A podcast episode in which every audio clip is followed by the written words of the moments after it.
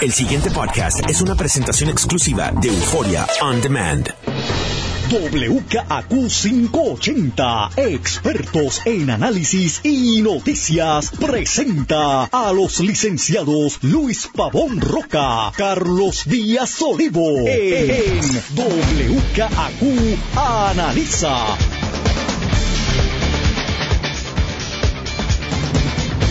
Muy buenos días, amigas y amigos. Soy Luis Pavón Roca. Les doy la bienvenida a WKQ Analiza Don Carlos Eduardo Díaz y Olivo. Don Luis Eduardo Pavón Roca, buenos días. Mira, déjame darle unas felicitaciones a mi decana, a la decana de la Facultad Vivian de Derecho Neptune. y de la Universidad de Puerto Rico. Vivian Neptune. Pues la entidad, una de las entidades acreditadoras de la, de la Escuela de Derecho, la Association of American Law School, pues le concedió un premio, que es el Deborah Road, que es un premio que se le da... Pero a ella. sí, Ah, qué eh, a la escuela también, ¿no? Sí, sí, Eh, pero que no es, no es a la escuela y habría que darle crédito a ella, sino es a pero- ella. sí, correcto. Se lo da a ella, pues, el reconocimiento a los programas en el área de, de clínica y pro bono, sobre todo a raíz de, del, del, del huracán. Así que, pues, felicidades a la decana y, y y a los compañeros estudiantes y profesores que también participan de esos programas. Así que, Y para los que no sepan, pues la clínica de asistencia legal de la Universidad de Puerto Rico, y, y- igual de las otras facultades, pero la de la Universidad de Puerto Rico de la que estamos hablando, se encarga de ser un espacio de práctica para los estudiantes y de atención a los las personas que no tienen cómo pagar un abogado eh, para que los representen legalmente en diferentes procedimientos. Y se ha sofisticado la cosa eh, interesantemente en los últimos, aprovecho para hacerles el anuncio, eh, cuando yo estudiaba, en realidad había civil y criminal. Y pues, se apuntaba en la que usted quisiera. Ahora hay una serie de, de, de clínicas especializadas que me parecen muy interesantes. Por, por ejemplo, eh, de, de esta cosa de patentes y de Propiedad intelectual. propiedad intelectual y- desarrollo comunitario, o sea, esa cosa ahí está, de un empresarismo. Hay, que hay, una diversidad bien interesante de interesante por dos razones para los estudiantes porque les da oportunidad de trabajar en casos que de otra manera uno no ¿verdad? no todos los días se, se brega con esas materias y para la ciudadanía que se beneficia de estos beneficios que o sea, a- aunque sean legal indigentes pueden tener unas necesidades por ejemplo yo siempre he planteado Carlos eh, y, es lo que me ha motivado a escribir algunos de los libros que he hecho. El pequeño empresario puertorriqueño no tiene eh, acceso a, servicios legales porque sencillamente es costoso. Entonces uno piensa eh, en, en- en la- en el outlook inicial, bueno, si es un dueño de negocio, pues tiene chavo para pagar abogado.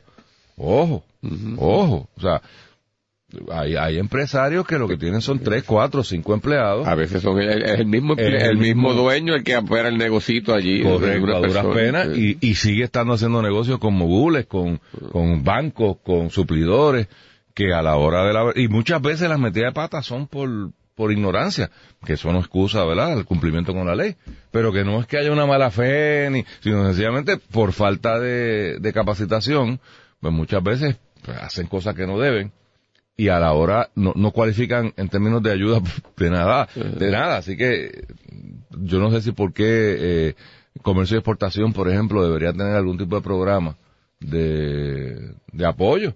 Eh, o alguna de estas agencias de gobierno que tanto dinero votan por ahí. Eh, si tú quieres fomentar el empresarismo, yo sé que tienen muchos programas de capacitación, no lo digo en ese sentido porque eh, reconozco eh, comercio y exportación tiene, tiene mucho apoyo ahí, pero o sea, cuando te demandan o cuando tú tienes que demandar, necesitas un apoyo. Nada, eh, bueno, se acaba la novela que llevamos días eh, viendo desarrollarse con la crónica de un veredicto anunciado. Eh, yo no tengo más comentarios sobre este asunto, no lo hemos analizado aquí porque no nos dedicamos a, la cosa policíaca. Eh, pero eh, todo el mundo se llevó su perpetua para su casa, o más bien para su celda. eh, el proceso apelativo ahora.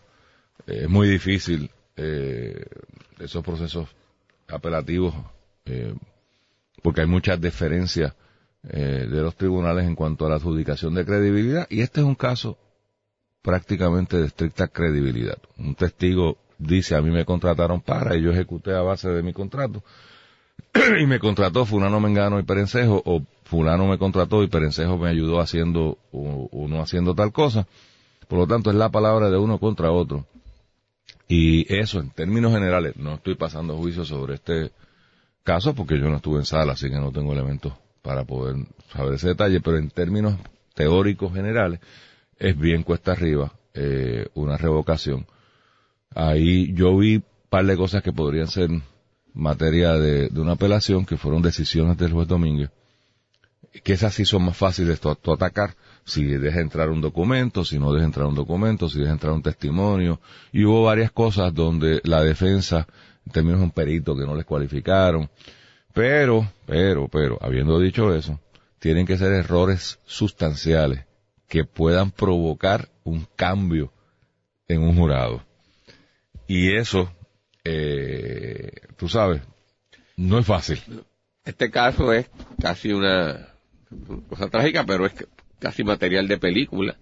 Esto empezó siendo gobernador Aníbal Acevedo Vila y siendo secretario de Justicia Roberto Sánchez Ramos. Eh, y sabe que hubo, un proceso estatal. Encausaron criminalmente y encontraron culpable a una persona, el joven Jonathan.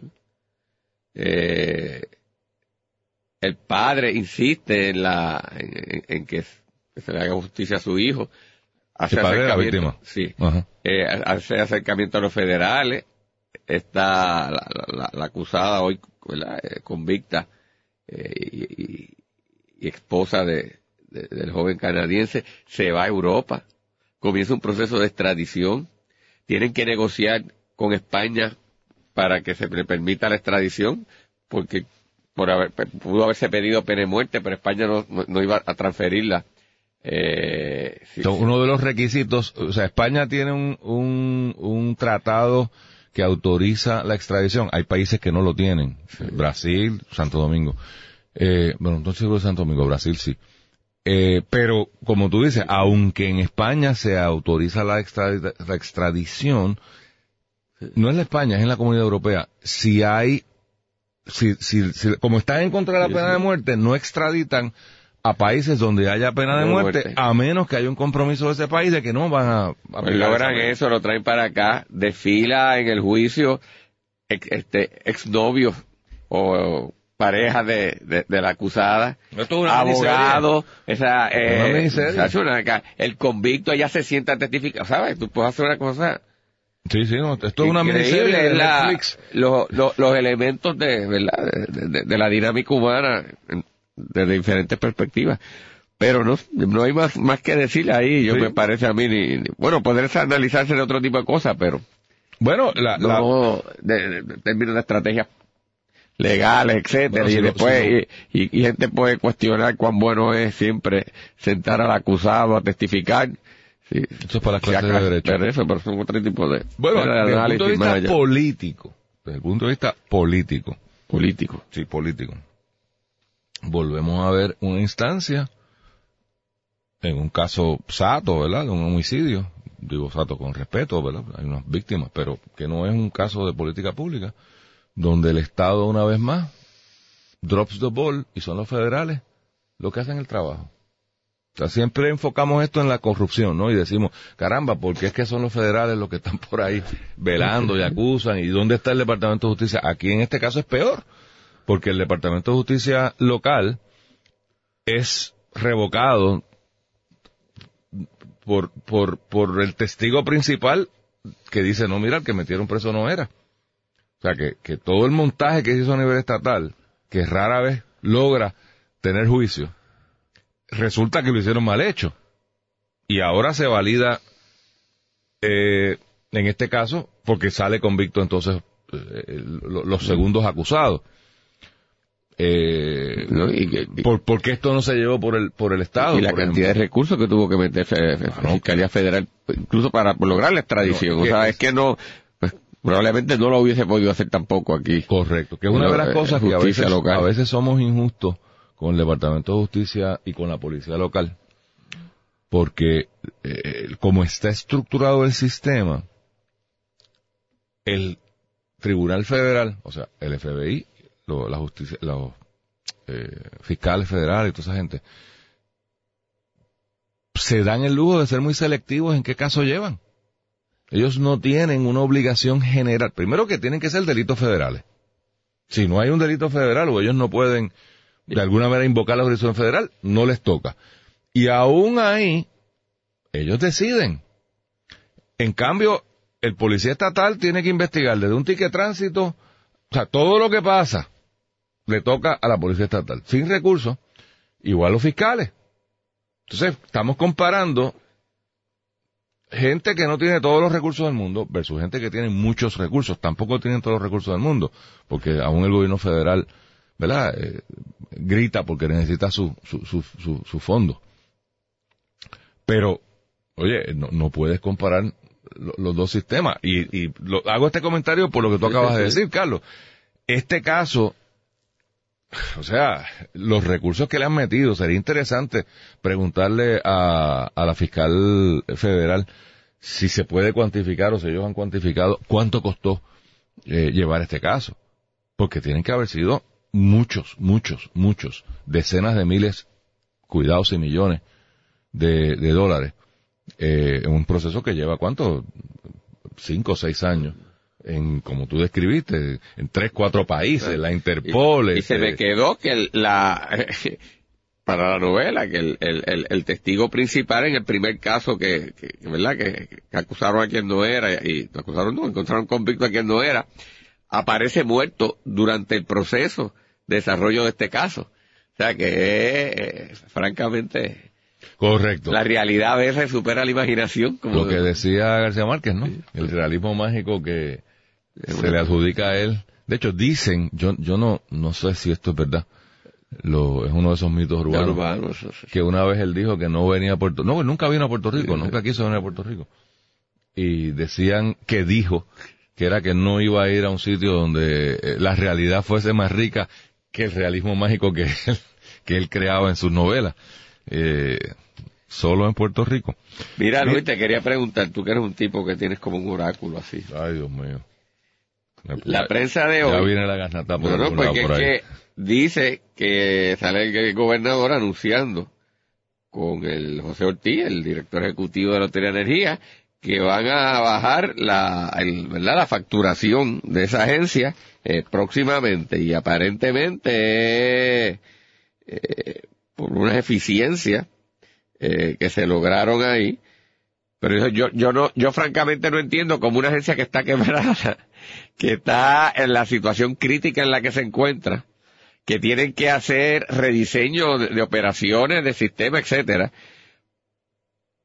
por una eh, eficiencia que se logra, que a saber Dios cuánto la pueden sostener y la necesidad que tienen de inversión, tú vienes y, y bajas eso en vez de ese dinero que ya está y que la gente lo está pagando, eh, generar entonces unos ahorros para ayudar en la situación en la que se encuentra. Yo, yo no entiendo cuál es la política pública de esto, cómo es que eso se articula, o sea, que, que extra, a menos que sea una cosa estrictamente política de, de, de, causar una buena impresión, pero tampoco me parece sensato porque si mañana vas a tener que subirla, pues no, que, queda neutralizada y se pierde. Pero si, pero si probablemente vas a tener que subirla Se pronto. olvida a la gente. No, pero se va a acordar de por eso. No, no, no. Pero ¿quién va a un voto por esto? Ah, sí, no, muchachos, eso piensan los publicistas. Mira, esto es como cada... Pues entonces cuando la suban la pierde. Pero, explícaselo. o sea, esto es, mira, Carlos, estoy de acuerdo contigo, yo no tengo ah, información Ah, porque yo leía a que decía, ¿pero qué es esto? No sé. Eh, Digo, y uno dirá, pues, porque a decir, ay, hasta critican que lo bajó. No critican que lo bajó, es que, es que, que todo tiene que estar articulado en una política coherente y en un plan no de inmediato, sino de mediano y largo plazo. Hay, hay dos cosas. Hay dos cosas. Si es que baja porque has hecho unos cambios operacionales que te hacen más eficiente el uso del combustible, que sospecho que por ahí va la cosa, no tengo la información precisa, no he llamado a la gente 00 fuentes fluviales. Pero puede haber dos cosas. Una, yo cogí y le cambié los espares y el distribuidor al, carro y ahora me da más millaje por galón, pues tengo un ahorro. O sea, la misma gasolina me va a durar para más viajes. Eso hay que aplaudirlo y está bien. Otra posibilidad, bajó el costo de gasolina. Entonces, ahora el carro me sale a operarlo más barato, pero no es porque el carro sea más eficiente, es porque el galón está a 50 chavos y antes estaba a peso, por lo tanto, pues digo, caramba, mi carro ahora gasta menos. No, no, el carro gasta lo mismo, lo que pasa es que tú gastas menos dinero. También puede haber algo de eso. O, la, fórmula esa misteriosa que ellos tienen, que se supone que cualquier verdad cosa que impacte la, factura de inmediatamente se refleje en Ah, ella. A, a eso voy, a eso voy, a eso voy. Y a eso iba para Y en poder- ese sentido, pues no están, no están haciendo otra cosa que lo que se supone que hagan. Correcto. El, nuestra facturación está dividida en dos grandes renglones, o se supone, esa es la teoría. El costo por la energía, o sea, el costo del, del, del- de la luz y el costo del combustible. Se supone, la lógica de eso, y eso no es privativo a Puerto Rico, lo hay en muchos sitios, es un gran misterio en Puerto Rico todo, porque aquí todo es un misterio. Pero se supone que eso lo que busca es que tus costos operacionales fijos se atienden con la tarifa. Y tú vas a una agencia, en este caso se creó otra nueva recientemente, y justifica, yo estoy cobrando esto porque hay que pagar la infraestructura, la mano de obra, eh, bla, bla, bla, bla, bla, lo, lo que es correr el negocio. Como la energía sube y baja de mes a mes para ser justo con el cliente, pues yo tengo entonces un componente en esa fórmula que reconoce que cuando sube el petróleo, pues va a salir más cara la luz y cuando baja, pues me baja. Están haciendo lo que tienen que hacer.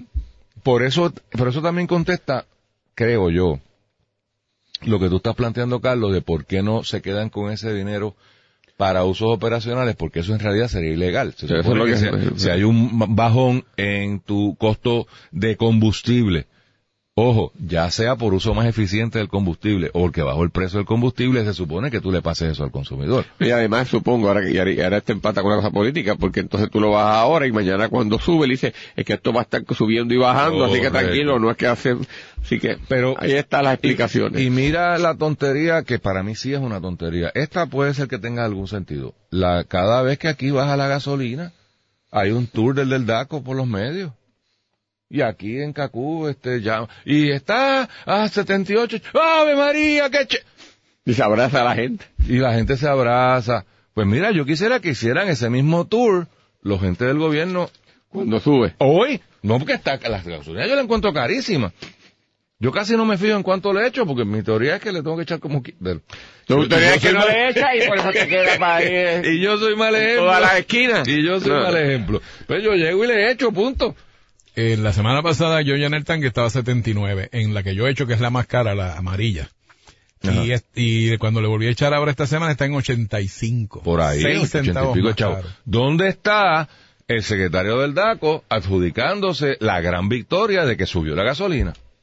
Yo quisiera que llamase, ¿no? E ilustrara al país de... digo, Oye, porque no tiene nada que ver con No. Pues lo mismo, lo mismo ocurre cuando baja. Por eso te digo, y estoy molestando a- al amigo Pierluisi, pero es que no se dan cuenta de que cuando baja lo celebran y no, que si... Miren, hermano, eso no tiene que ver nada Con la gestión gubernamental. con la gestión gubernamental. Digo, usted puede chequear que no estén cobrando de más, chicha. Y, y que se pasan los ahorros. Y que- por eso. Pero el costo de combustible está dirigido por un mercado mundial. Es más, ni los americanos lo controlan. O sea, es un mercado allá eh, con unos precios índices basados en unas fórmulas eh, internacionales. Pero nada, nos gustan las, las buenas noticias y hay gente desesperada en Fortaleza, como está la cosa, que todo lo positivo que se te ocurra, o sea, se bajan cuatro gatos de un bote y allí están haciendo la noticia con cuatro pleneras de que, de que el turismo está back to future. Mira, Carlos, ayer salió una noticia que no discutimos y yo creo que es importante y quería eh, retomarla, no sé si me dé tiempo antes que vayamos a la pausa, pero por lo menos para presentarla. Y es una cosa que me pareció inexplicable. Hay un proyecto de ley eh, que se está discutiendo, va a vista pública, sobre utilizar gomas, gomas trituradas como parte de los componentes para la brea que se utiliza en el asfalto, es el nombre correcto, ¿no? Eh, que se utiliza en la eh, confección de carreteras, o sea, en la reparación y o eh, manufactura de carretera, construcción de carretera. Y me llama la atención, no sé si tú tengas alguna información de un agente 00 carretera, que la autoridad de carreteras va y se opone. Y a mí me, me llama la atención porque digo, pero ven acá, uno de los problemas, no diría principales, pero un problema recurrente y, complicado que tenemos en Puerto Rico, que tiene el gobierno, porque esto es un, pro- un problema de hechura gubernamental, es qué hacemos con las gomas desechadas. Y usted ve las, los cerros por ahí de goma, porque hay un truco en algún lado con unos chavos que nosotros pagamos. Cuando usted compra una goma, usted paga un, un dinero que va para reciclaje de esa goma. Y por alguna razón ese dinero, el, el 1.50 que entra, se pierde y no le llega a- al final de la cadena de, procesaje. La realidad es que hay un problema serio, serio de goma. Y, uno, esa goma no sirve para nada que no sea para A, hacer bloquecitos de, de goma para los, para los parques de los nenes. ¿Y cuánto tú puedes hacer de eso? No sabemos. Usarlo en esta cosa de, de asfalto o quemarlas en calderas, y aquí la gente brinca si se queman las cosas, para generación de, de energía. Esto lo usan aquí en Puerto Rico, yo creo que quien único lo está usando es Cimex en Ponce, porque el contenido calórico de una goma es bien alto y es bien eficiente para tú, eh, en el proceso de ellos hacer clinker, eh, cemento ese, pues es algo que, que, que, que es chévere. Pero de nuevo, muy limitado, ¿no? O sea, no, no, no es que aquí se esté haciendo este toneladas de, cemento, parques. O una idea como esta la derrotan. Y sabes, la- el argumento que usan, Carlos, es que, que los supli- los empres- la empresa puertorriqueña no tiene la tecnología para, para incluir este, este, no sé si llamarla aditivo, o esta materia prima, o, porque no es que sea total, es una cosa que tú le echas al, al proceso ya del asfalto. Pues, ¿y? O sea, la manera de tú promover, o sea, tú creas la necesidad cuando tú eres el comprador principal del, del, del, del asfalto, pues las compañías que se dedican a eso harán sus ajustes y competirán. Yo lo que creo, Luis, y no sé, de lo que podría yo pensar eh, desde el punto de vista administrativo, es que yo no quiero que a mí por ley me requieran que cuando yo vaya a faltar tenga que ser de, de- del triturado de goma. Entonces yo, no- por qué porque no yo si como más- agencia debería tener resiliente? la flexibilidad de poder buscar y si es más, más barato o alguna cosa, yo tener el juicio de hacerlo. Y esa es una posibilidad. Pero a, a lo que voy es que aquí todo el mundo quiere regular mediante leyes las conductas. Y entonces pero- ah, la- el, el, direct- el, directivo de una agencia y sobre todo la estrategia de, de, de, de, de qué asfaltar y cómo hacerlo debe estar en manos de, me parece a mí que del secretario y de, y de los técnicos, que entre otras consideraciones esa puede ser, pero que venga un legislador que no es el que tiene el plan de desarrollo, que no sabe de eso, a decir, no, ahora tiene que ser así, pues yo diría, pues no. Pero es que es la forma de tú promover conductas. O sea, la forma de tú promover conductas es legislando. Y, y empezando por caso. Y, pero O sea, tú la puedes adoptar mediante política interna pública de esto. Pero no, no- pero dejando no dejando mano, no sé. pero, pero volvemos a la pregunta. ¿Y quién Mira, establece yo, la yo política cada pública? vez tengo más o menos de eso de, de los juicios de los legisladores y de, No, está de bien, los pero- congresistas. o sea que, que a lo que voy es que a veces la, a, a veces la menos regulación y menos legislación es mejor. De la decisión esa debe ser del que administre, no de un legislador, Pero ¿por quién establece la política pública? ¿El Ejecutivo o el Legislativo? pero ambos. Pues, pues si es ambos, est- estos están haciendo su ejercicio en, en política pública. Yo quiero que se reciclen goma, yo quiero Pero a saber más resistencia. está bien, y lo O sea, puede hacer, pero ¿qué, qué, qué, por tú decir que quieres que reciclar, qué consecuencia tiene eso en términos de encarecer la actividad pública? Pero, lo, pero en que lo digan, ¿ah? pero que lo digan. Que no lo debe, pero, pero es- eso debe estar hecho antes de que se presente el mismo proyecto. Por eso, pero es que está presentado ¿Y precisamente por qué para... tú quieres que un legislador le diga al jefe ¿Por de qué la no lo hace? Porque, ¿Ah? porque son unos ¿Qué? que no lo hacen. O sea, la pregunta es, ¿por qué no lo estamos haciendo? O sea, vamos a virar la, la tortilla, Carlos. O sea, ¿por qué carreteras al día de hoy no está utilizando un material que está aquí, que, que no sirve, que, que Te está lo di, problema. lo que él te dijo. Que, que dé una Bueno, lo que- explicación. Lo que, han dicho es que aquí, el, o sea, la, la razón es que de inmediato no existe Y nadie que se dedique a eso. Tú lo que me dices, bueno, no a- va a a- a- existir al existir la ley y obligarlo, voy a provocar que surja un mercado. Pues yo te digo, sepa Dios que si tú lo que estás haciendo es además encareciendo la actividad, atrasando el desarrollo de ciertas construcciones y obras que, que se podían hacer independientemente de eso, pero no sé. Y yo en ese sentido prefiero el ejercicio del administrador en su discreción, lo menos restricto por parte de, la- de las fuerzas políticas. Pero entiendo lo que tú dices. Tú me pediste una explicación, te la di. El pasado podcast fue una presentación exclusiva de Euphoria On Demand. Para escuchar otros episodios de este y otros podcasts, visítanos en euphoriaondemand.com.